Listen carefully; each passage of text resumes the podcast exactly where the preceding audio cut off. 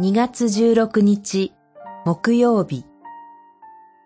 まず主に祈り求めたものとは？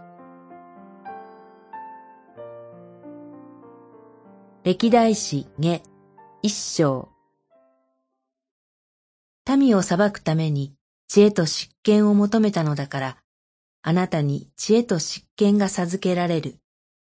また私は富と財宝、名誉もあなたに与える。一章十一節十二節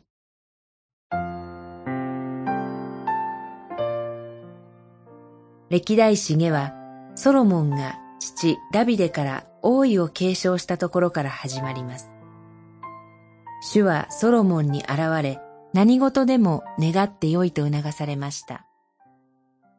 普通に考えれば自分自身や国民が満足に生活できるための富や名誉、国を守る力といったものを願いたくなります。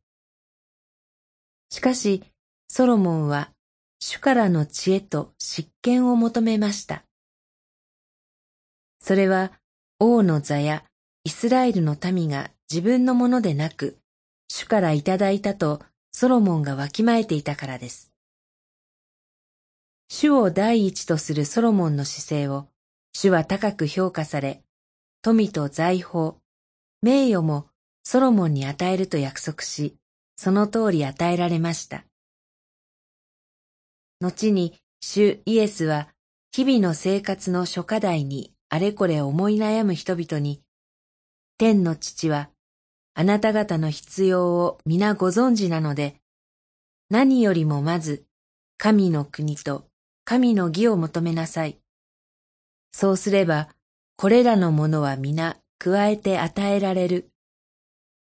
マタイによる福音書六章三十三節とお語りになりました。この世界は主なる神が私たちの天の父として治めておられます。このことを認め、主の祈りにもある通り、まず神の国と神の義を祈り願いましょう。主はそうした祈りを喜ばれ、私たちの必要の数々についても加えて与えてくださると信じます。祈り。主よ、この地をあなたが支配し、主の御心が全うされる神の国を来たらせてください。